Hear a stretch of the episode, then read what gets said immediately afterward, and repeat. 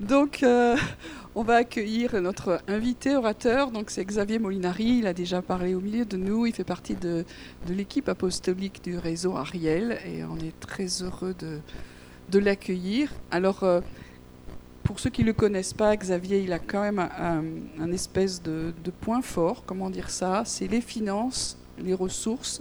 Donc, on vient de passer un week-end sur les ressources et donc il continue ce matin.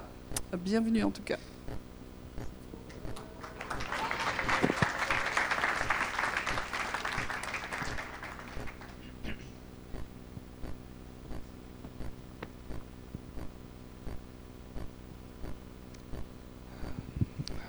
Bonjour à tous. C'est toujours un, plaisir d'être là.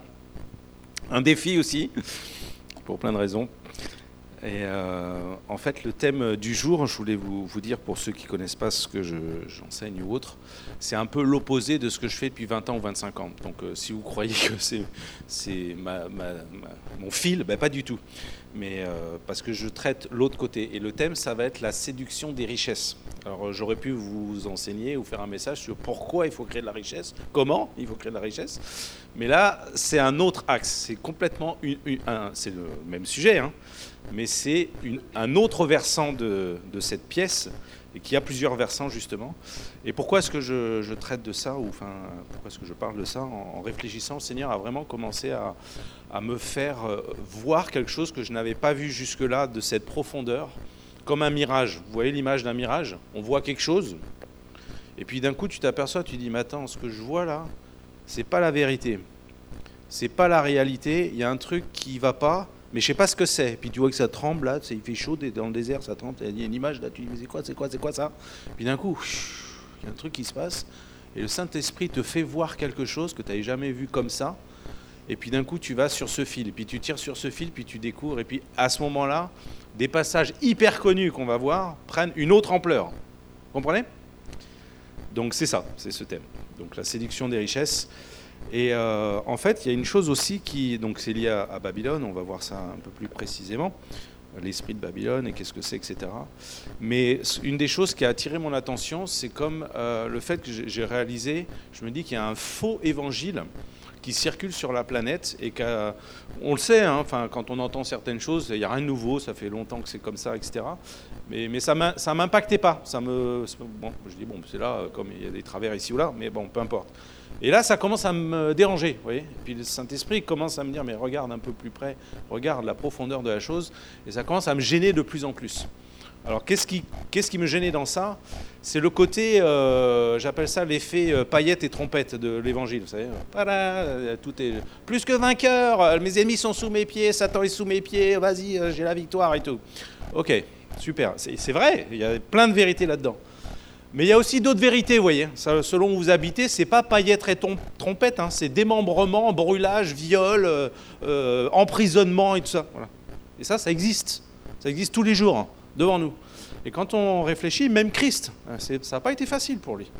Et lui-même a dit, si moi, moi, le Fils de Dieu, je me suis fait ramasser, et que tout s'oppose à moi, vous croyez quoi, vous? Paul, le grand Paul, laissé pour mort, emprisonné, euh, jeté d'un bateau, flagellé, paillettes et trompettes. Hmm Captain America, vas-y, super, c'est moi, j'ai l'onction, vas-y. Alors ça, ça me dérange beaucoup, vous voyez, parce que... Et puis derrière ça, il y a un autre truc qui... Il n'y a pas que ça, mais il y a l'autre aspect qui est de dire, eh ben, en Christ, on doit être riche, on doit être heureux, en pleine santé, rempli de bénédictions matérielles, qui va confirmer mon onction. Donc si j'ai des biens, j'ai une belle voiture, une belle maison, regardez, hein, regardez-moi, hein. Vous voyez là, regardez, regardez tout ce que j'ai là. comment vous croyez que j'ai tout ça? Parce que j'ai l'onction. Et l'hameçon qui va être lancé là, tac, chez les chrétiens, le fin du fin, ce que j'ai réalisé, c'est qu'ensuite on va dire, regardez, donc c'est vrai, ces gens-là ont beaucoup d'argent, et on parle de millions, hein, et puis il n'y en a pas qu'un, et puis c'est pas que dans un seul pays, puis c'est aussi dans des pays pauvres, hein, vous avez trouvé ça en Afrique aussi, très très bien, des, milliardaires chrétiens, qui disent la même chose avec l'hameçon qui vont lancer là, tac, l'hameçon. Et c'est quoi l'hameçon? C'est regardez, je suis plein de possession parce que j'ai l'onction. Dieu est avec moi, donc j'ai l'approbation. Et le résultat de l'approbation et de l'onction de Dieu, c'est les biens matériels. Donc, si vous semez dans mon ministère, vous aussi, vous allez récolter. Et c'est une des bases de leur million. Parce que les gens croient ce mensonge et ils donnent beaucoup. Et parfois ils s'appauvrissent et le retour, il n'existe pas. Il y a des témoignages, les gens ils ont donné, puis ils en ont marre, ils quittent et ils s'en vont, ils disent Attends, j'ai donné, donné, donné, mais le retour, euh, nada. Hein, euh. Non, non, non, non. Mais après, je me suis dit Mais comment est-ce possible tout ce système? Je comprends pas là. Et en fait, j'ai réalisé une chose. Le problème, c'est quoi? C'est que celui qui va donner, quelle est sa motivation? Il veut s'enrichir. Et c'est ça l'hameçon. Et les autres, ils ont bien compris ça. Hein? C'est comme des prédateurs sexuels euh, des hommes qui ont compris la psychologie féminine. Ils savent, où ils, savent ce qu'il faut faire pour euh, lancer l'hameçon vers une certaine personne pour pouvoir la, euh, prendre. Ils ont compris les mécanismes. Ben là, c'est pareil. Il y a un mécanisme, ils ont compris. Et ils s'aiment, et ils s'aiment, et ils s'aiment, puis les autres, ils donnent, ils donnent, ils donnent, ils donnent, ils donnent. Et là, ça a commencé à me déranger, oui, ce côté pro-prospérité à l'intérieur du corps du Christ, alors que je suis, contre euh, la, pauvreté comme une vertu, euh, archi contre. Je suis contre la pro-prospérité qui est dans ce que je viens de décrire. Et, et je sais que dans le salut, il y a la bénédiction et la prospérité, oui. Mais quel est le standard de la richesse? C'est quoi le montant qui peut indiquer de dire je dois avoir ça et je suis riche? J'ai entendu une stat qui est effrayante. Hein. Quelqu'un disait que si vous avez un toit, si vous mangez, il n'a pas dit quoi, mais si vous mangez tous les jours, hein, vous ne réfléchissez pas, le matin en vous levant, mais tiens, ce soir, est-ce que je vais manger? Non, vous réfléchissez à ce que vous allez manger, mais pas si vous allez manger. Il y a des endroits, ils se posent la question en se levant le matin. Donc, si vous avez un toit, si vous avez de quoi manger, si vous avez de quoi être vêtu, et que vous avez accès à l'énergie, électricité, euh, transport, et accès, c'est le dernier carré, et accès à l'éducation, vous êtes considéré comme étant un riche, et c'est une infime partie de la population mondiale. Donc ça veut dire que tous les Français sont riches. Mais pour beaucoup, vous leur posez la question, ils vont dire que non. Vous voyez ce que je veux dire, là où on va hein? Donc la vérité par rapport à paillettes et trompettes, ben, selon où tu habites, c'est pas du tout ce qui se passe. Et euh, il faut aussi faire attention à ça parce que ça existe que dans des, certains pays. Parce que tu es chrétien, tu es emprisonné. Parce que tu es chrétien, on te tabasse. Parce que tu es chrétien, on va brûler ton village. On va te violer, etc. Simplement parce que tu es chrétien. Et il faut penser à ces gens-là. Donc ce mirage que j'essaye de décrire, c'est lié à, cette richesse qui est là. Euh, comme un pas un absolu, mais comme, comme étant simplement de dire, ben, parce que je suis chrétien, je suis censé vivre ça, et je suis censé avoir euh, cette prospérité, c'est normal, ça fait partie du salut, et on doit l'avoir. Ben, ça marche dans certaines parties du monde. Mais moi, je vous, je vous, mets au défi de prendre n'importe qui qui professe ça. Je vais l'emmener au Nigeria, au nord, euh, chez Boko Haram, là, pendant un an. Puis je vais dire, bah, écoute, tu vas, tu vas prêcher paillettes et trompettes là-bas. Et puis je reviens dans un an, on va voir dans quel état tu es, puis ce qui se passe. Voilà. Ça marche chez toi, je sais pas où, mais là-bas, ça marchera pas. Vous comprenez? Alors, si on va sur ce terrain-là, maintenant on va rentrer sur euh, Babylone, et, parce que c'est lié tout ça, hein. il, y a un, fil. La coupe de séduction, Apocalypse 17. Important, euh, le, mystère de Babylone, qui est décrit dans Apocalypse 17 et 18, on voit que Dieu a envoyé son peuple en exil là-bas, et il a envoyé un grand prophète, Jérémie, qui a prophétisé des choses et qui a prophétisé le jugement de Dieu contre tout le système de l'époque, était le système le plus puissant euh, spirituellement et financièrement. C'était les plus puissants. Et lui, il est là, et il tape dessus, il tape dessus, il tape dessus. Et il prophétise que euh, Dieu va juger ce système, que ça va devenir une terre de désolation, qu'ils seront dans la poussière, que ça ne se reconstruira pas, etc. etc. Vous pouvez lire ça dans euh, Jérémie 50 et 51. Et c'est arrivé physiquement. C'est-à-dire que la cité Babylone antique, elle est euh, au sud de Bagdad, c'est un tas de poussière. Euh, comment s'appelle Saddam Hussein, soi-disant, essayait de reconstruire tout ça, puis il y a eu la guerre en Irak. Mais ce qu'il a prophétisé là est arrivé physiquement dans la terre en Irak, mais n'est pas arrivé physiquement ou spirituellement ce que l'on retrouve dans Apocalypse 17 et 18, qui est encore à s'accomplir. Hein, c'est une autre réalité parce que ce qui est derrière et ce qui était derrière la ville de Babylone, est une puissance spirituelle qui s'appelle Babylone. Euh, ce n'est pas un être humain. Et c'est ce qui gouverne la planète aujourd'hui. c'est ce qui est derrière le système financier, les travers que l'on peut voir d'une nation envers une autre, euh, qui, veut coloniser l'autre, qui veut prendre les richesses, qui maltraite, qui ci, qui ça, enfin, tous les, déboires et tout ce que l'on voit, c'est ça qui est derrière ça. Et ça, on voit que c'est prophétisé, et donc ce que Jérémie a prophétisé en, Jérémie 50 et 51 n'est pas accompli spirituellement sur la fin des temps et ça va être accompli en Apocalypse 17 et 18, juste avant le retour du Christ, parce qu'Apocalypse 19, c'est le retour. Donc il y a encore une étape à se passer, et là-dessus, c'est ce que je vais lire, donc ça nous concerne aujourd'hui encore, puisque c'est toujours pas fait, c'est pas appliqué cette prophétie-là. Apocalypse 17. Puis un des sept anges qui tenait les sept coupes vint, et il m'adressa la parole en disant Viens, je te montrerai le jugement de la grande prostituée. Donc il voit une femme, Babylone, c'est pas une femme, hein, c'est une puissance spirituelle. Mais là, il s'est décrit comme une prostituée qui est assise sur les grandes eaux, qui représentent les peuples. C'est avec elle que les rois de la terre se sont livrés à l'impudicité. Moi, c'est un mot, quand je le lis, je ne sais pas ce que ça veut dire ça. Je dis, mais c'est quoi l'impudicité? Alors j'ai dû aller chercher pour euh, dire, mais en fait, qu'est-ce que ça veut dire? On l'entend comme ça, l'impudicité?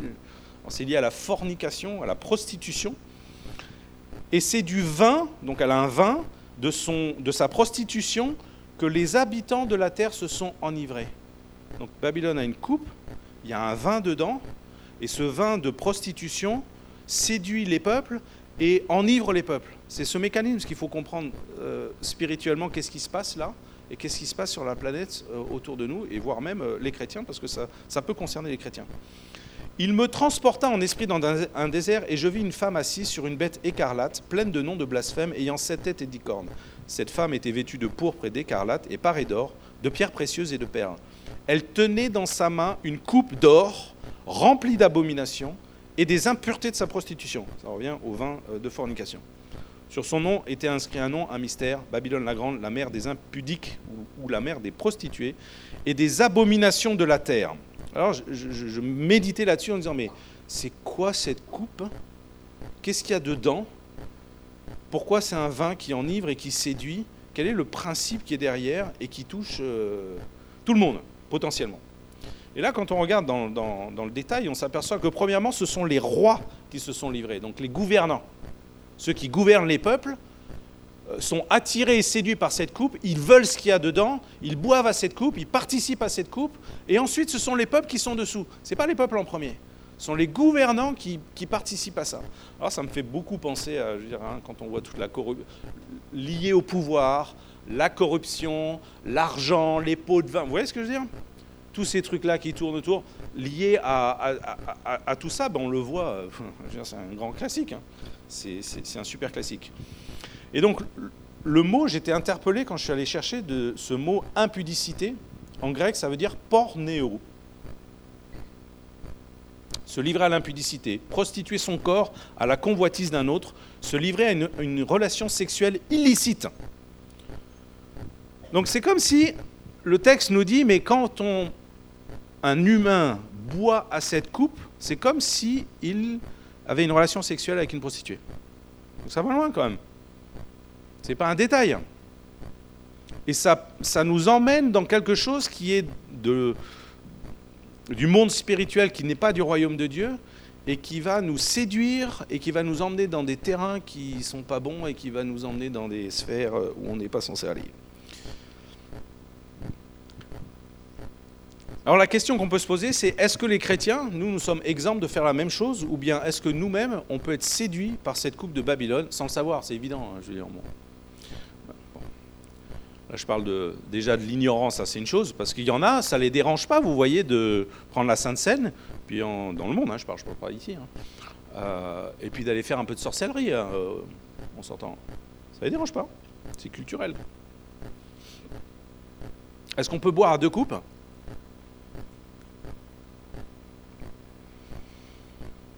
Je vous laisse euh, réfléchir. Donc, à la lumière de ça, ce que je suis en train d'essayer de décrire, là, ce phénomène, une coupe, on boit, on est séduit et on est attiré, etc. etc. Et, moi, personnellement, ça c'est personnel, je peux me tromper, mais paillettes et trompettes, c'est ça. Hein. lié à l'argent. Il y a un truc là. Parce que derrière, il y a un mécanisme qui est sur la séduction des richesses et la question qu'on doit se poser ou qu'on peut se poser, pourquoi on veut être riche? On va, développer, on va voir. Donc à la lumière de ça, il y a certains textes, d'un coup tu dis, waouh, on les a entendus, on les connaît par cœur. Mais ça ouvre, moi ça m'ouvre les yeux sur une, autre, enfin, ça me fait réfléchir autrement. Matthieu 13, 22 dit, celui, c'est la parabole des semeurs, celui qui a reçu la semence parmi les épines, c'est celui qui entend la parole, mais en qui les soucis du siècle et la séduction des richesses. Il y a bien une séduction qui vient par le pouvoir de la richesse. C'est le vin de Babylone pour moi. Eh bien, ça étouffe la parole qui la rend infructueuse. La parole, c'est quand même pas n'importe quoi, c'est la parole de Dieu. Eh bien, la parole de Dieu peut être étouffée par un vin qui s'appelle la séduction des richesses. Wow Et ça, ça nous concerne. Pourquoi? Parce qu'il y a un espèce de logiciel embarqué dans l'humain. Je ne sais pas si vous avez déjà rencontré des gens, j'en ai rencontré. Ils se lèvent le matin, on dirait qu'ils sont programmés. La seule chose qu'ils pensent, c'est comment est-ce qu'ils vont gagner du fric. Qu'est-ce que je dois faire? Qu'est-ce que Ils sont préoccupés, ils réfléchissent à ça. Comment réussir dans la vie? Comment gagner de l'argent? Qu'est-ce que je dois faire? Qu'est-ce que je dois inventer? Ah, si jamais je pouvais faire ci. Ah, si je pouvais être un tel. Euh, si je pouvais. Il y a un truc qui est là, embarqué. Et puis la parole, elle nous dit, ben, ok, on peut aller à droite. Et puis il y a des invitations à aller à gauche, on va le voir. Un autre texte hyper connu, un Timothée 6,17, recommande aux riches du présent siècle de ne pas être orgueilleux et de ne pas mettre leur espérance. Souvent, ce texte est utilisé Ah oui, les riches, c'est tout pourri à la poubelle, maman et tout, faut pas dire. C'est pas ça qu'il dit. Il dit Si tu riche, attention, drapeau, il dit Attention, dis-leur de ne pas mettre leur espérance. Il ne condamne pas le fait qu'ils soient riches. Il ne juge pas en disant Tu as une grande maison, des millions, je sais pas. Non, non, non. Il dit, tu sais, tu as un danger, toi. C'est de mettre ta confiance là-dedans. Et si tu mets ta confiance là-dedans, tu es mort. Donc fais attention. Vous voyez la différence? Parce que souvent, on va utiliser ces textes pour euh, critiquer et de dire, voilà, c'est tout pourri, la richesse et tout ça. Ce n'est pas le sujet. Je vous ai dit que je pourrais vous enseigner l'inverse. Mais là, il est dit qu'ils ne mettent pas leur espérance dans des richesses incertaines. Pourquoi incertaines? Parce qu'elles appartiennent au système du monde peut te les voler, peut disparaître, ça peut faire faillite. Et si tu as mis ta confiance dans ces choses-là, tu es mort. Potentiellement, parce que si ça n'arrive pas, ben, ça n'arrive pas, mais si ça arrive, tu es mort. Alors que Dieu est en train de nous dire, mais mets ta confiance en moi qui te permet d'acquérir des richesses, c'est Deutéronome 8. Mais ne mets pas ta confiance dans tes biens matériels, dans ta réussite, dans ton intelligence, dans ce que tu es, etc. etc. Ton nom, ton héritage, ou je ne sais pas quoi, tes châteaux, tout ce que tu as. Parce que tout ça, c'est incertain. Marc 10, 24, les disciples furent étonnés de ce que Jésus parlait ainsi, et reprenant, il leur dit, mes enfants, qu'il est difficile, hein, c'est dur à un homme riche de rentrer dans le royaume. Ah ben voilà, ben alors il faut, faut, être pauvre pour rentrer dans le royaume. Mais c'est pas ce qu'il dit. Mais ce qui est dit là, il est difficile à ceux qui se confient dans les richesses d'entrer dans, dans le royaume.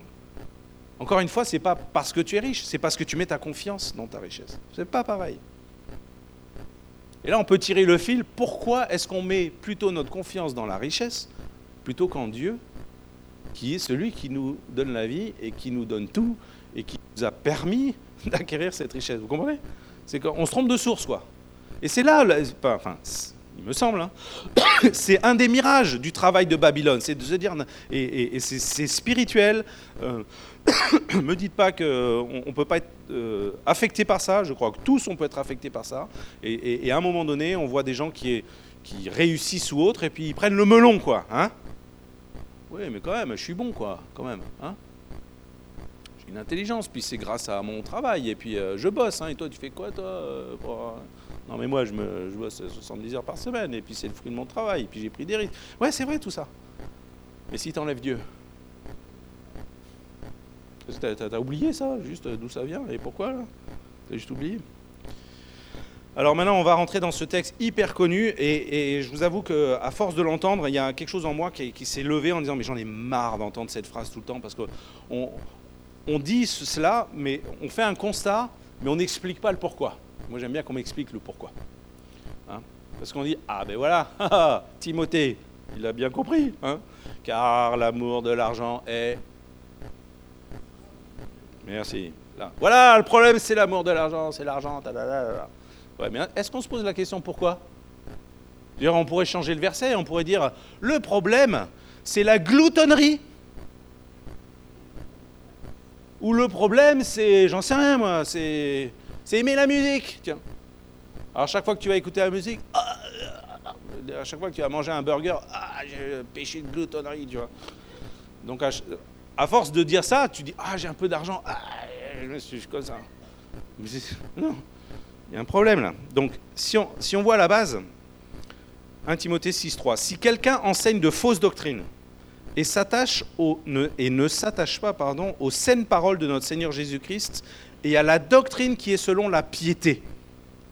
Et quand j'ai vu ça, je me suis dit, waouh, moi j'ai jamais entendu un enseignement sur la piété. Je ne comprends même pas le mot. Euh, on est pieux, euh, on est pieux, je sais pas, c'est quoi, religieux, je sais quoi la piété.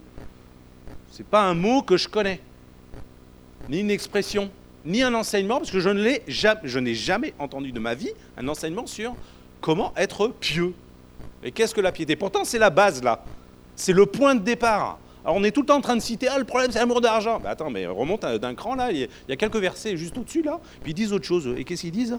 Le problème c'est les fausses doctrines. Et si on ne s'attache pas aux saines paroles de, Jésus-Christ et à la doctrine de la piété. Alors d'un coup je me suis dit Mais c'est quoi la doctrine de la piété? Eh bien, la conséquence de ces fausses doctrines est de ne pas de ne pas viser la piété, qui est tout un, un poème, mais euh, tout un truc à découvrir. Il est enflé d'orgueil, il ne sait rien, il a la maladie des questions oiseuses et des disputes de mots, d'où naissent l'envie, les querelles, la calomnie, les mauvais soupçons. Les vaines discussions d'hommes corrompus, d'entendement, privés de la vérité. Alors là, c'est le sommet, là. Quand j'ai vu ça, d'un coup, j'ai compris l'évangile de prospérité. Et croyant que la piété est une source de gain. Wow la piété est une source de gain on va prêcher la foi et on va bricoler des, trucs pour vouloir s'enrichir. C'est ça l'hameçon, là. Enfin, c'est ça. Il me semble qu'il y a un lien avec ça. Donc c'est on tord, c'est l'opposé, la doctrine de la piété, et on va utiliser cette base pour vouloir s'enrichir. C'est ce qui est dit dans le texte. Hein. C'est en effet une grande source de gain que la piété. Et vous savez quelle est la suite? Avec. Merci avec le contentement. Alors c'est vrai que ceux qui prêchent la prospérité, ils sont vachement dans le contentement, c'est vrai. C'est manifeste. C'est d'ailleurs extraordinaire.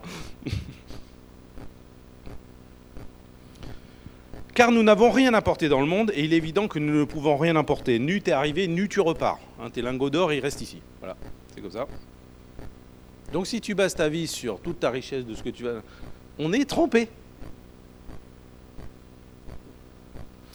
Si donc nous avons la nourriture et le, vêtement, ça nous suffira. Et là, on arrive sur ce passage qui est super important. Mais ceux qui veulent s'enrichir tombent dans la tentation. Donc là-bas, c'est de vouloir s'enrichir. Est-ce que c'est un péché d'avoir des possessions matérielles? Non. Est-ce que c'est un péché euh, de vouloir s'enrichir? Ben, Si tu vises que ça, oui, parce que ça va te prendre la tête. C'est ce vin euh, de la coupe de Babylone où on, se, on réfléchit qu'à ça. Et on va voir que l'antidote, c'est l'opposé. C'est complètement l'opposé. Donc Dieu n'est pas contre les possessions matérielles, mais il est en train de dire, mais occupe-toi d'autre chose, tu les auras, mais il y a autre chose à, découvrir. Et donc là, cette séduction, elle te dit, non, non, mais laisse tomber tout ça. Viens, viens ici, réfléchis à l'argent, réfléchis au pouvoir de tout ça. Réfléchis. Ça, me fait penser à... C'était quoi le, serpent là? Rappelez-moi la mémoire. Et confiance je suis là. Ouais, enfin c'est vieux, hein. Waouh, c'est, pardon, ça fait longtemps que j'ai, je sais pas pourquoi je pense à ça. Bon, ce... voilà. Ouais, je suis dans le thème. Ben ouais, c'est le, serpent qui séduit, c'est pas mal, hein, comme euh, merci Seigneur. Mais ceux qui veulent s'enrichir tombent dans la tentation, dans le piège et dans beaucoup de désirs insensés et pernicieux qui plongent les hommes dans la ruine et la perdition. Hein, alors c'est pas paillettes et trompettes, c'est ruine et perdition. Car l'amour de l'argent est une racine de tous les maux et quelques-uns en étant possédés se sont égarés loin de la foi. Donc le danger, c'est le fil peut t'amener à perdre la foi et se sont jetés eux-mêmes dans bien des tourments. Donc c'est c'est ton désir de vouloir t'enrichir absolument qui va t'entraîner dans un chemin qui peut t'amener à perdre la foi et qui toi-même va t'amener dans des tourments que Dieu ne veut pas. Et la conclusion, pour toi, homme de Dieu, fuis ces choses et recherche la justice, la piété Tiens, nouveau. La foi, la charité, la patience et la douceur.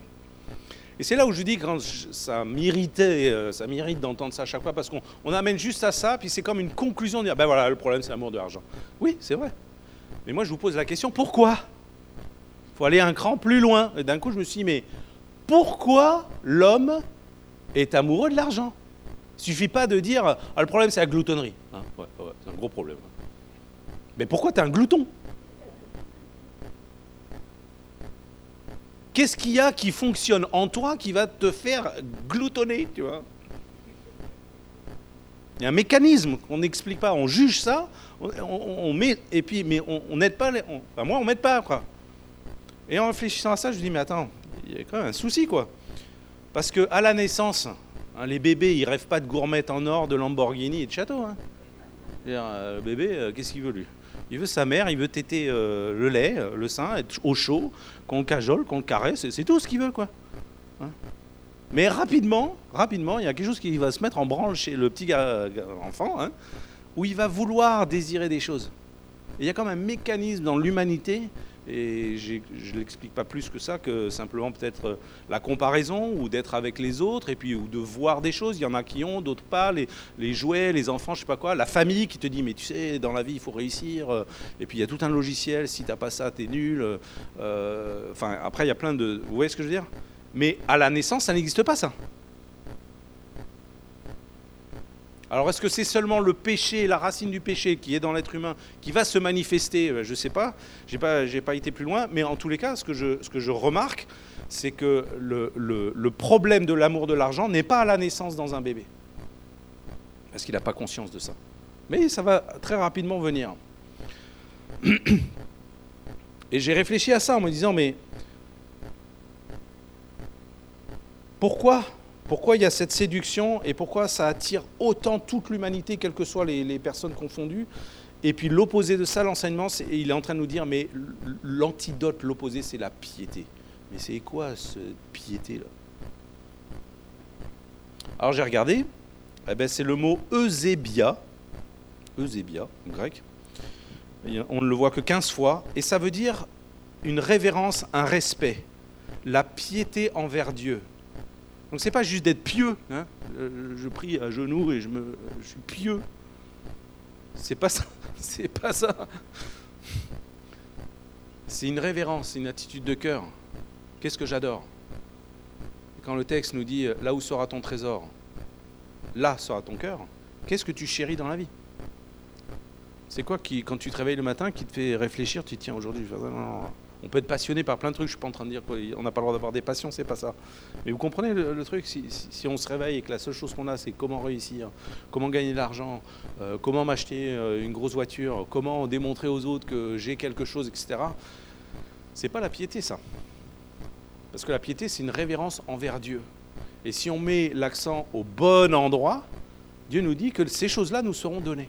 Donc il n'est pas contre. Ce n'est pas une question de, vivre dans la pauvreté, je n'y crois absolument pas. Mais il veut nous attirer ailleurs.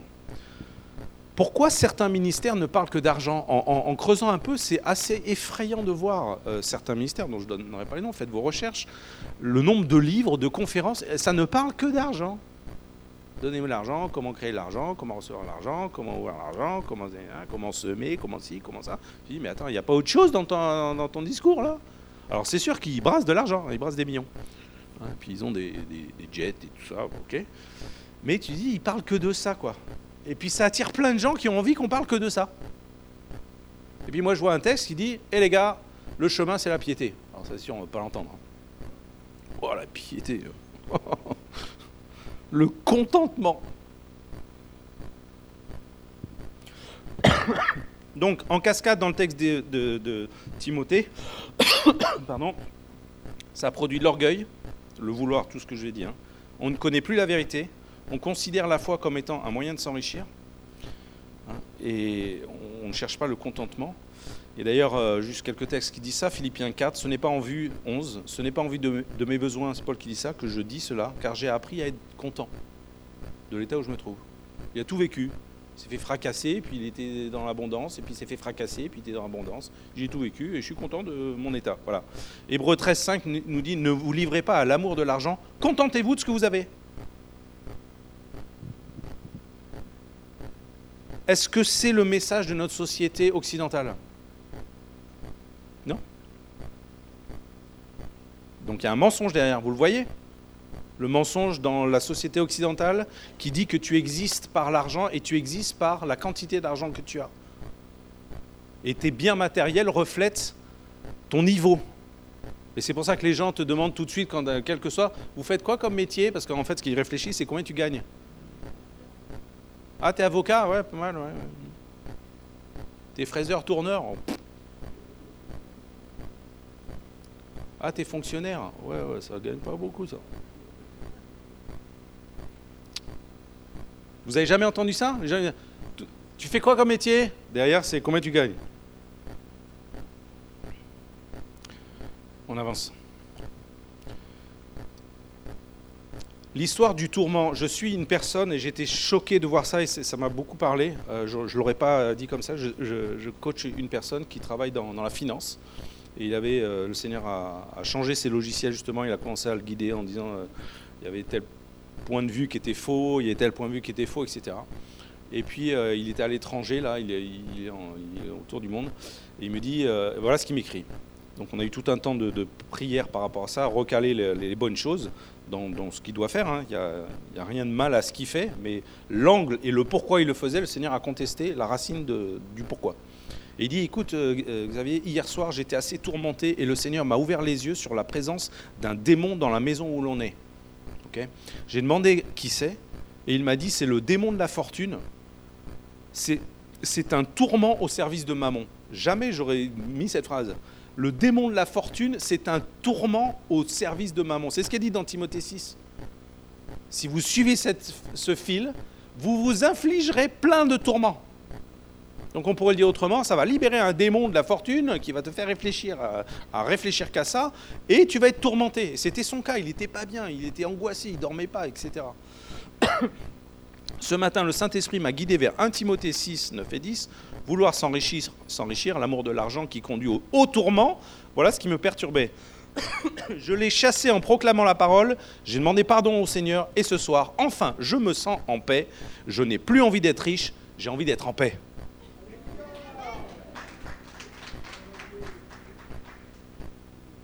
Et il n'a pas changé de métier. Hein. C'est un trader dans la finance. Il n'a pas changé de métier le Seigneur a corrigé son logiciel et il va continuer à le faire, mais pas avec le même objectif. Et, pas, et, d'un coup, il a réalisé euh, enfin, tout ce que je suis en train d'essayer de, vous décrire, hein, cette coupe. Euh. Alors j'ai réfléchi à ça en me disant, mais pourquoi il y a ce, souci dans l'humanité euh, qui va très vite se... Alors je vous donne une, l'explication que j'ai à ce jour, qui est extrêmement limitée, mais je crois que c'est lié évidemment, comme toujours, au péché et un trou dans notre identité. Donc on veut combler notre identité par les biens matériels et l'environnement nous le dit à toute la journée. Vous avez qu'à regarder n'importe quel film, n'importe quelle euh, influenceuse à Dubaï euh, qui euh, explique comment se maquiller aux jeunes filles qui ne savent pas comment se maquiller et, qui ne rêvent que d'une chose, c'est d'être à Dubaï dans un super loft en gagnant 15 000 euros par mois en disant aux gens comment on prend un coton et comment on se démaquille. Super je rigole, mais vous comprenez le. bon, bref. Euh, et ça donne quelque chose. Ça nous donne une image. Ah ouais, mais lui, il roule en Porsche, ah, il a son château, il a son bateau, il a je sais pas quoi. Et ça ne veut pas dire qu'on n'a pas le droit d'avoir ces choses. Si Dieu veut les donner, moi je ne vais pas dire euh, si Dieu les donne, je vais pas dire, enfin c'est pas à moi de dire quoi que ce soit. Mais si on est focalisé que là-dessus et que ça remplit notre identité en disant ben voilà, et qu'on confirme un logiciel embarqué qui dit j'ai réussi. Ça y est, j'ai réussi. Pourquoi est-ce qu'on dit à certains enfants, non, non, mais il faut que tu fasses telles études? Parce que ça, c'est ce qui va te donner un statut dans la société. Et c'est ce qui va te faire gagner X milliers d'euros. Et tu auras réussi. C'est pas vrai? C'est vrai ou c'est pas vrai? Eh ben, Tout ça, c'est la coupe de Babylone. Et c'est bien, bien matériel qui nous pousse. Et je vais finir sur un aspect qui, euh, Alors, l'antidote, on le connaît, et ça a été même redit, mais c'est tellement... Matthieu 6, 31. Ne vous inquiétez donc point et ne dites pas que mangerons-nous et que boirons-nous, de quoi serons-nous vêtus, car toutes ces choses, ce sont les païens qui le recherchent. Pourquoi ce sont les païens qui le recherchent? Ben, Vous voulez qu'ils cherchent quoi d'autre? S'ils ne connaissent pas Dieu, euh, c'est tout. On leur dit euh, tu seras heureux avec du fric, ben, bah, cherche du fric. Hein. C'est normal, enfin, c'est logique. Il est en train de nous dire à nous il dit eux, c'est normal, c'est normal, c'est la base. Il y a le défaut, il y a le péché, enfin, il y a le trou dans l'identité. La seule chose qu'on leur dit, ça, ça va combler ton identité, le matériel. Vas-y, c'est le fait. Mais, mais vous, vous, nous, là, qu'est-ce qu'il dit? Cherchez premièrement le royaume et la justice. Et toutes ces choses vous seront données. Donc je ne suis pas en train de dire on doit être pauvre. Mais le Seigneur, il est en train de nous dire arrêtez d'aller boire à cette coupe de Babylone. Cherchez mon royaume. Cherchez mon royaume. Alors ça, ça ouvre plein de questions. C'est quoi le royaume? Il est où? Il fonctionne comment? Ok. vous êtes au bon endroit pour avoir des réponses. Mais ça aussi, ça m'a, à un moment donné, c'était vraiment une question que j'avais devant le Seigneur en disant, mais Seigneur, vous connaissez cette, cette parabole, hein, il y a quelqu'un qui marche dans un, champ qui n'est pas le sien ou un truc, puis il tape sur, il, tape sur un truc, ah il y a un coffre, ah oula, il y a des lingots d'or, il il y a des millions là-dedans, qu'est-ce qu'il fait? Il recache tout, hein? Il s'en va, il court vite, et il achète le champ qui vaut 10 euh, 000 euros parce qu'il sait qu'il y a 3 millions là dans la caisse. Il a trouvé un trésor. Et le Seigneur lui dit, mais cherchez le trésor. Cherchez le trésor. Cherchez le royaume de Dieu. Il y a un trésor à découvrir. Et moi, je n'arrêtais pas de dire, Seigneur, je ne comprends pas, c'est quoi le trésor que je dois découvrir J'ai bien compris que tu nous dis qu'il y a un trésor. Mais c'est quoi ce trésor? Ben, La réponse, elle est venue... Euh, je ne sais pas si c'est 20 ans après me poser la question, parce que parfois il faut la poser longtemps, vous voyez. Mais il répond. Et vous le savez certainement, j'imagine. Mais moi, elle m'a surpris la réponse quand même. Parce qu'il me dit Xavier, le trésor, c'est moi. C'est pas les choses. C'est pas l'onction. C'est pas la connaissance de la parole. C'est pas le ministère. C'est pas les anges c'est pas les guérisons. C'est pas. Euh, des fois, je dis mais c'est quoi le trésor? Qu'est-ce qu'on doit chercher? Euh, Qu'est-ce qu'on doit trouver? Que tu nous dis, mettez, euh, cherchez ce qui est nécessaire. Et en fait, c'est lui. Et si tu le trouves lui, il y a tout qui vient derrière. Et ça, c'est la bonne nouvelle. Et c'est ce que Jésus a dit, n'est-ce pas? La bonne nouvelle de Jésus. Qu'est-ce qu'il dit? Oh les gars, j'ai une nouvelle. J'ai une bonne nouvelle. C'est quoi? Ben, Jamais quelque chose avec moi. C'est quoi? Le royaume, avec tout ce qu'il y a dedans. C'est tout. C'est ça la bonne nouvelle, non? Voilà, c'est ça la bonne nouvelle. Si vous lisez l'évangile, posez-vous la question, c'est quoi la bonne nouvelle? J'amène quelque chose, réjouissez-vous, il est parmi vous là. Il est là, il est là, il est là. Prenez-le, goûtez, mangez. Prenez-le. Le royaume est là. Donc on doit, c'est tout un, voilà, hein, c'est, alors vous, comprenez la différence? Coupe de Babylone, royaume de Dieu. Coupe de Babylone, royaume de Dieu. Et je finirai avec juste un, truc qui m'a surpris, qui m'a choqué. C'est une petite blague que je me suis fait à, moi-même parce que voilà, je la trouve euh, sympathique. Est-ce que vous savez que Jésus est un extraterrestre? Quand on pense extraterrestre, tête de poulpe, euh, tout ça, je sais pas, enfin, les, ben, ah, pourquoi je dis ça? Ben, C'est lui qui le dit. Hein. Jean 6, 38, car je suis descendu du ciel. Ben, il vient pas d'ici alors. Ben ouais, il vient d'ailleurs. Il vient d'ailleurs. Car je suis descendu du ciel, non pour faire ma volonté, mais la volonté de ce qui m'a envoyé. Quand j'ai vu ça, je dis Attends, alors tu es venu, pas pour faire ce que tu as envie, mais pour faire sa volonté à lui. Et c'est quoi sa volonté? Ben, Il le dit. Or, la volonté de celui qui m'a envoyé, c'est que je ne perde rien de tout ce qu'il m'a donné, mais que je le ressuscite au dernier jour. Et j'avais jamais vu ça. Jésus est descendu du ciel pour pouvoir ressusciter un maximum d'êtres humains le dernier jour. De quoi il parle? Alors en creusant ça, et je vais aller très très vite, il faudrait tout un enseignement et un cours que Nicolas pourrait faire, ou qui fait peut-être, je ne sais pas. Et si tu le fais pas, bah fais-le. Voilà. T'as du boulot. La volonté de mon Père, c'est que quiconque voit le Fils et croit en lui et la vie éternelle, et je le ressusciterai au dernier jour. Il insiste sur je le ressusciterai au dernier jour. Et quand vous étudiez ce sujet, il y a deux résurrections. Il y a la première et la deuxième. Et Jésus, il cherche la première résurrection. et pas la deuxième, parce qu'il sait les conséquences de la deuxième. Et l'autre, ce que j'ai compris, c'est que sa stratégie, c'est qu'il cherche qu'un maximum d'êtres humains ne passent pas par la première résurrection, mais qui passent par la deuxième. Donc il a une stratégie. Et il faut aller chercher quelle stratégie? Parce qu'il y a un effet. Et lui, quand il dit, je ne suis pas venu faire ma volonté, je suis venu pour ne perdre aucun de ceux que Dieu m'a donnés, afin que je le ressuscite au dernier jour. Donc ça nous amène sur le sujet de la résurrection. Et pour faire très court, en fait, c'est dans Apocalypse 20, verset 4. Et je vis des trônes, et ceux qui s'y assirent fut donné le pouvoir de juger. Je vis les âmes de ceux qui avaient été décapités à cause du témoignage de Jésus et à cause de la parole de Dieu et de ceux qui n'avaient pas adoré la bête ni son image et qui n'avaient pas reçu la marque sur leur front et sur leurs mains. Ils revinrent à la vie. C'est la première résurrection. Ce groupe-là revient à la vie en premier. Et ils régnèrent avec Christ pendant mille ans. Alors là, il y a deux théories. On croit en millénium, littéralement mille ans, et d'autres ou pas. Choisissez ce que vous voulez. Puis moi, je vous conseille de. Quand ça se passera, on verra bien qui a raison. Voilà. On dira Ah, t'avais tort J'avais raison. Paf On verra, hein Puisqu'il y a les deux croyances. Les autres morts. Les autres morts ne reviennent pas à la vie. Donc il y a bien une première résurrection, puis il y a tout un tas, ils ne reviennent pas à la vie. C'est ça, la deuxième résurrection. Les autres morts ne reviennent point à la vie jusqu'à ce que les mille ans fussent accomplis. C'est la première résurrection. Et là, voilà, magique. Heureux et saints ceux qui ont part à la première résurrection. Pourquoi? Parce que la seconde mort n'a point de pouvoir sur eux. Parce que la seconde mort n'a aucun pouvoir sur eux. Donc ce que j'en comprends très rapidement, ceux qui passeront par la première résurrection, ils reçoivent leur corps glorifié, ils sont ressuscités, ils ressuscitent, ils règnent ou pas les mille ans, ou ils sont directement dans le royaume, ça c'est une autre question, mais ils ne passent pas par la deuxième mort parce que la deuxième mort, c'est le jugement éternel.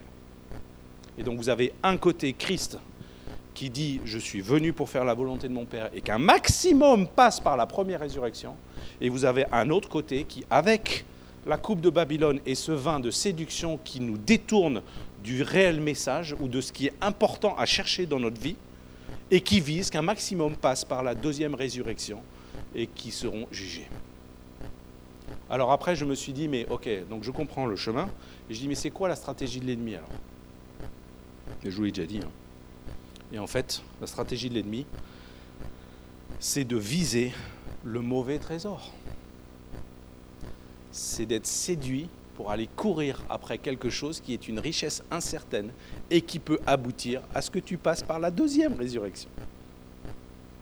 Et là, il a bien mistouflé tout le monde. Voilà.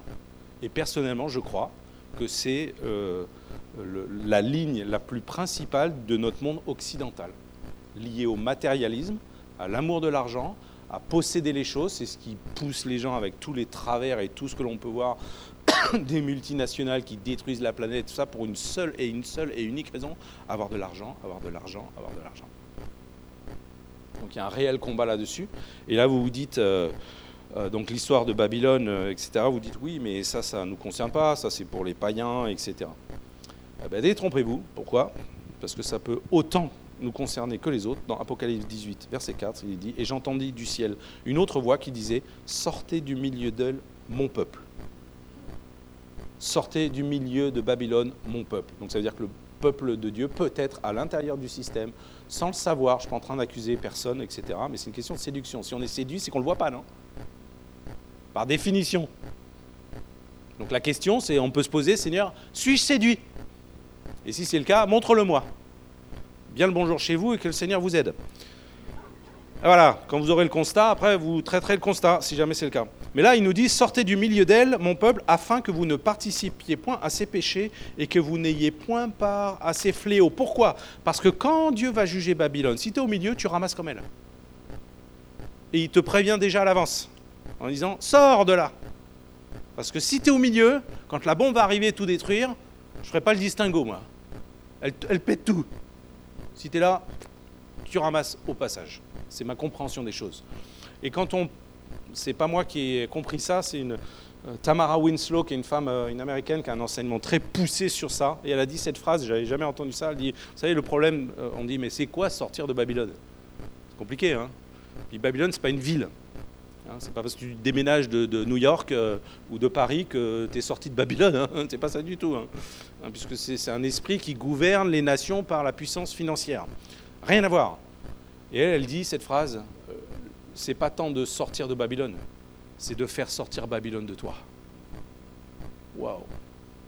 Donc c'est tes croyances, c'est ce que tu cherches, c'est ce que tu vises, c'est là où tu es séduit, c'est là où tu es attiré par des choses, etc. Où Dieu dit. Et vous voyez le distinguo entre, je ne suis pas en train de dire qu'on ne doit rien avoir, pas posséder, c'est pas ça. Dieu veut nous bénir de toutes choses, mais il dit cherche en premier ce qui est important, ce qui est moi. Le reste, ça viendra. Et ne sois pas séduit par Babylone. Voilà, et puis vous pouvez finir, vous pouvez réfléchir aux véritables richesses, et je conclurai avec ça, parce que je me suis posé la question quand la Bible nous parle de saisir et d'acquérir la vie véritable, où il parle de véritables richesses, et je dis, mais alors Seigneur, c'est quoi les véritables richesses selon ton prisme à toi? Et il me ramène sur un texte absolument immense qui est Luc 16 avec l'intendant infidèle, hein, et je vous cite juste ça, et je vous laisse réfléchir sur ça, c'est la réponse qu'il m'a donnée, et moi je vous dis, faites-vous des amis avec les richesses injustes pour qu'ils vous reçoivent dans les tabernacles éternels. Dieu vise les relations qui vont durer pour l'éternité. C'est ça la véritable richesse. Entre autres. Amen.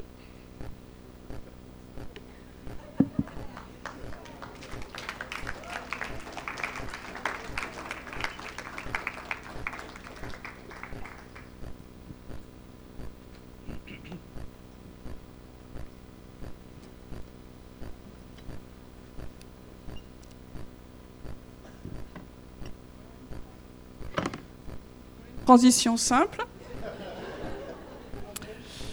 Euh, pour faire euh, court, en tout cas, c'est un sujet qu'on a traité ce, week-end sous un autre versant au niveau des ressources.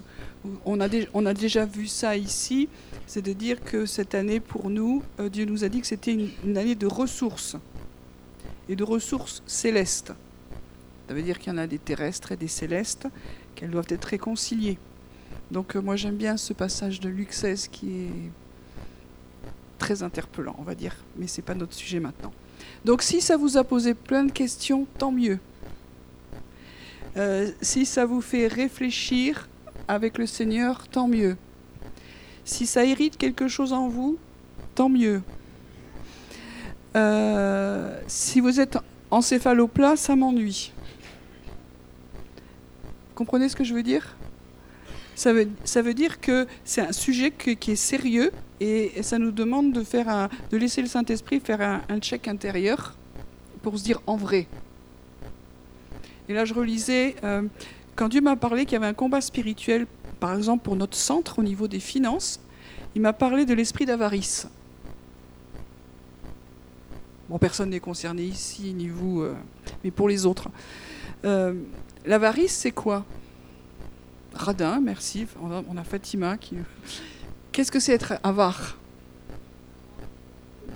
Garder pour soi, pas donner, pas généreux? Pourquoi? La peur de manquer.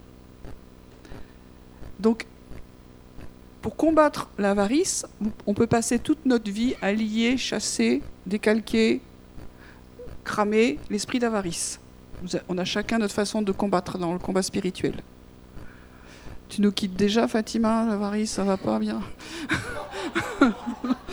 Non, je t'embête. Donc, on peut faire du combat spirituel par rapport à l'avarice, mais ça marche pas. J'ai une bonne nouvelle, arrêtez de vous fatiguer à combattre l'esprit d'avarice. Pour combattre l'esprit d'avarice, qu'est-ce qu'il faut faire? Il faut traiter l'orphelin, et tout ce que, Xavier a partagé, le trou identitaire. Donc quand on n'est pas à l'aise, quand on est irrité, quand on n'est on pas bien avec les finances, bonne nouvelle, c'est un problème de mendiant et d'orphelin qui a toujours peur de manquer, il faut le traiter. Et après, ça se calme vachement. Et après, l'avarice, comment on le traite dans la vie normale On apprend à être généreux. Parce que vous lirez dans la Bible, on peut faire des offrandes, des libéralités, et la Bible appelle ça des actes d'avarice. Vous irez chercher le passage. Ça veut dire qu'on peut donner en faisant un acte d'avarice. On donne parce qu'on est obligé. mais quand on donne, on sent déjà le manque. Ça vous arrive pas à vous? Très bien. Donc ça, ça se traite. Et ensuite, dans nos familles, il faut couper avec l'esprit le, familial qui nous, a, tenus dans l'avarice et qui fait qu'on est comme programmé à être là-dedans. Moi, je l'ai déjà dit à plusieurs reprises, dans, du côté de ma famille où il y avait beaucoup d'argent, on ne voyait jamais la couleur des tapis, ni la couleur des, des canapés, parce qu'on s'en servait pas parce que les tapis étaient roulés pour pas les user. Parce que on s'asseyait pas dans les canapés, on s'asseyait dans des fauteuils de daube pour pas abîmer les canapés. Ça allait loin. Et c'était très grosse fortune. Donc ça veut dire que l'avarice ne rend pas heureux. Et nous, on est libérés de ça. Et comment on est libérés C'est en donnant. Donc moi, j'aimerais qu'on finisse en disant on voudrait choisir d'apprendre la générosité. Et la générosité, c'est vraiment le, don, c'est le, signe qu'on est enfant de Dieu, qu'on se fait confiance à notre papa, qu'on fait confiance à Jésus. S'il est là, comme euh, Xavier nous l'a dit, le, le trésor est là en nous. Et ça va aller. Ça va aller. OK? Donc ce matin, nous avons un acte pratique et vous aurez une deuxième chance de commencer votre travail de guérison. Non, je suis sérieuse là. Hein de dire, il faut prendre le taureau par les cornes à un moment donné. Il, faut aller l'esprit, l'esprit d'amour, c'est de dire, je, choisis d'apprendre à, donner et de, commencer à, connaître le contentement. C'est une forme de piété. La, la, libéralité, le don, l'offrande, ça fait partie de l'adoration, ça fait partie de notre vie de piété. Et quand on donne, il y a de la joie, il y a un contentement. Et quand on donne en serrant les dents, ça veut dire qu'on est encore dans le principe de l'avarice, de, du légalisme. Donc ce matin, euh, c'est un acte libérateur. Ok? Je vous invite à prier, on va se lever et on, va, on voudrait casser quelque chose ce matin. Ça vous va?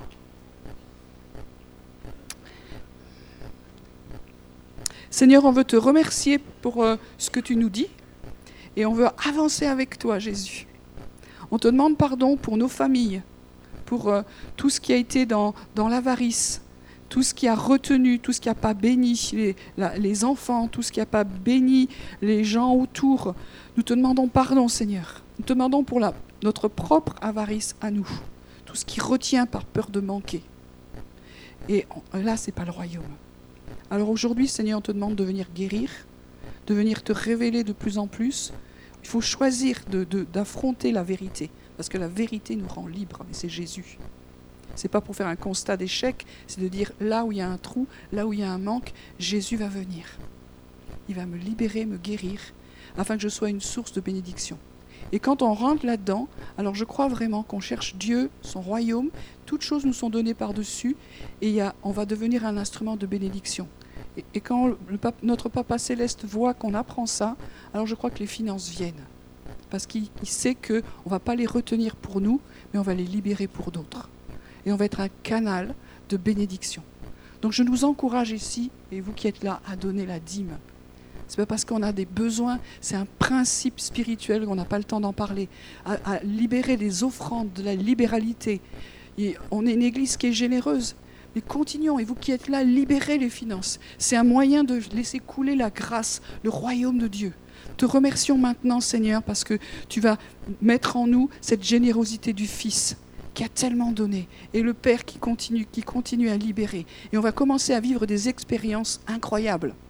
On en a déjà tous vécu, mais que la porte s'ouvre. Et nous refusons maintenant les principes d'avarice sur nos vies, les principes d'avarice familiaux. Si c'est votre cas, vous vous le dites, je renonce à l'avarice générationnelle dans ma famille et dans ma vie. Je renonce à, l'avarice générationnelle dans, ma vie et celle qui vient de ma famille. Maintenant que cela ça, cesse, que les malédictions qui sont liées à l'avarice maintenant soient coupées de ma vie dans le nom puissant de Jésus-Christ. Je te demande pardon Jésus pour ce principe qui n'est absolument pas celui du royaume. Le principe du royaume c'est l'amour et c'est le don.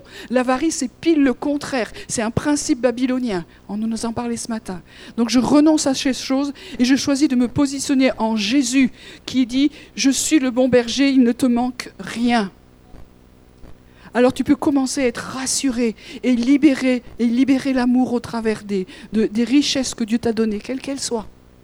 Mais les finances, c'est un principe qui est très concret dans notre monde, dans notre société, et qui fait le combat spirituel.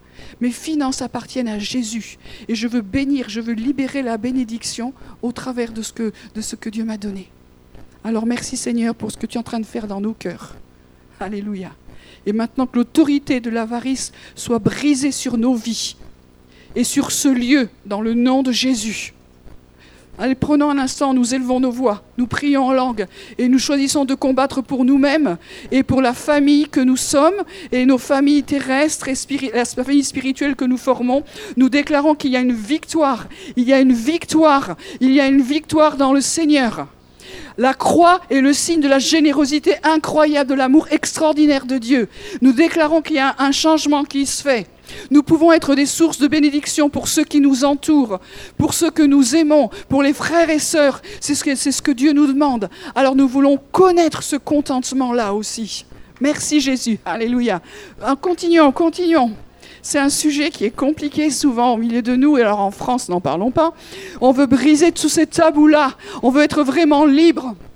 Merci pour cette vérité ce matin qui nous libère, qui nous affranchit. Nous sortons du système babylonien et, et commencer à choisir d'être généreux, de ne pas avoir peur de donner, de ne pas avoir peur d'entrer dans la libéralité. C'est sortir du système de Babylone. C'est vraiment aller à l'opposé. C'est un choix que nous faisons.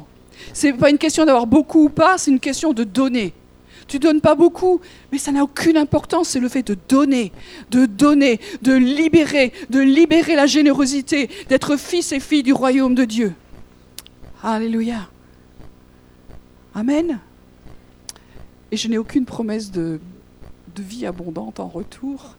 Si tu donnes un euro, tu en auras dix. Ce n'est pas ça la maison. Je l'ai dit euh, pendant notre week-end. Quand tu donnes, il y en a qui disent, si tu donnes, ça va revenir. Ce n'est pas biblique. Si tu donnes, Dieu fait ce qu'il veut avec l'argent. Et il peut, te, il peut te dire merci, et je vais le donner à quelqu'un d'autre, et ça ne te revient pas. Mais toi, tu as la joie d'avoir donné. Et quand tu n'as pas la joie, c'est que c'est une offrande d'avarice. Ça se traite.